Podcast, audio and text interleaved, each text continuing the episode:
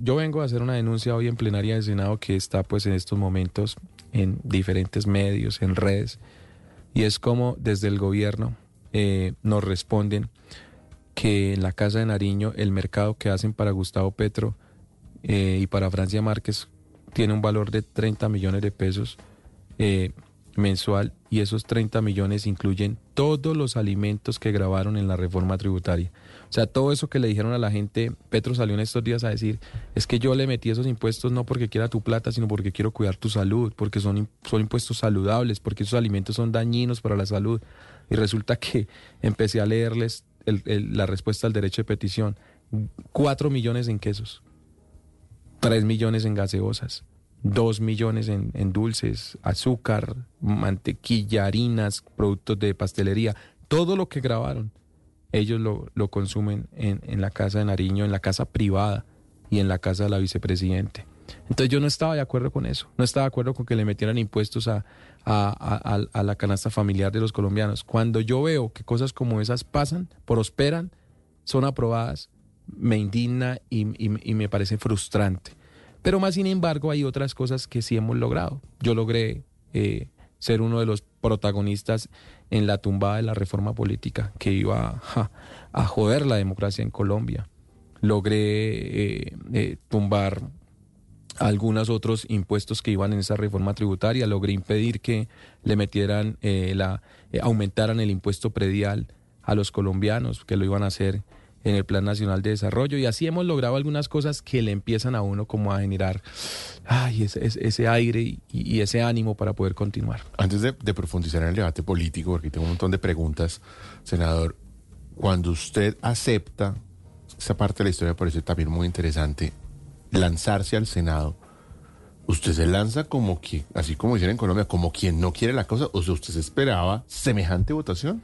Que recuérdeme, el, de- recuérdeme las cifras, fueron 195.740 votos. 200 mil tenía yo en Sí, la cabeza. sí, porque no busqué ningún voto. Uno siempre que busca encuentra y más como saqué votos en todo el país. El 70% de mis votos los saqué eh, afuera de mi usted- departamento. su votación fue el 10% de sus seguidores. Sí, sí, sí, sí. Sabes que mi hermana me decía, mi hermana me decía, usted va a sacar el 10% de sus seguidores. Ah, sí. pero una experta. O No sea, sé. una encuestadora. Sí, sí, sí, sí, sí. Y yo no lo podía Háblale creer. una encuestadora. Pero mira, cuando, cuando yo decido lanzarme para responder tu pregunta, yo me voy esto con toda. Así como, como el reto que asumí con la creación de contenido. Y decido, a mí, a mí una persona me dijo, un político en ejercicio me dijo, no se ponga a recorrer el país. Usted es creador de contenido, enciérrese en un estudio y haga videos como lo viene haciendo, explicándole a la gente y pidiéndole que vote por usted. Yo dije, no. Yo tenía mi camioneta y en mi camioneta nos subimos con un equipo y nos fuimos a viajar co- con otros que nos acompañaron. 21 departamentos. Ah, eso se recorrió el país. 21 departamentos, cerca de 500 mil periódicos en los semáforos, en las casas. No, una locura, una locura.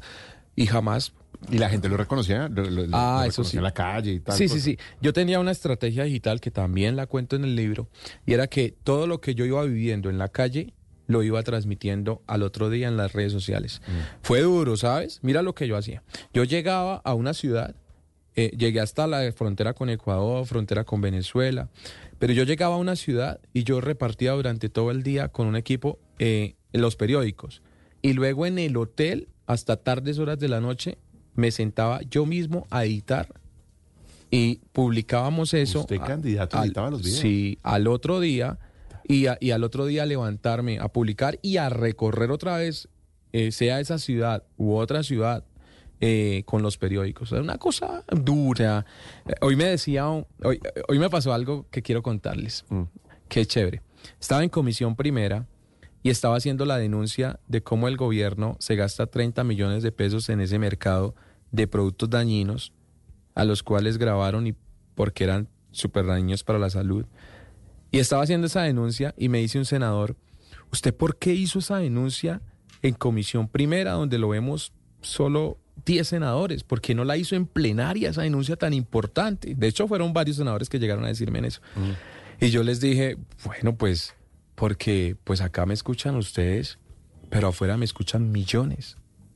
Entonces ellos me decían, claro, Claro, claro, Es un, entendible. es un cambio de lógica completamente. Eh, el presidente Bukele lo planteaba en discurso En la ONU, en la ONU, Claro, él decía, en esto, la esto ONU. aquí ya está pasado de moda. En la ONU, aquí sí. hay unos señores que ni me están poniendo cuidado, pero a través de este teléfono me están escuchando, me están viendo millones de personas. Sí, sí, sí, así es. Esa es la reflexión de la nueva política. Ajá. ah.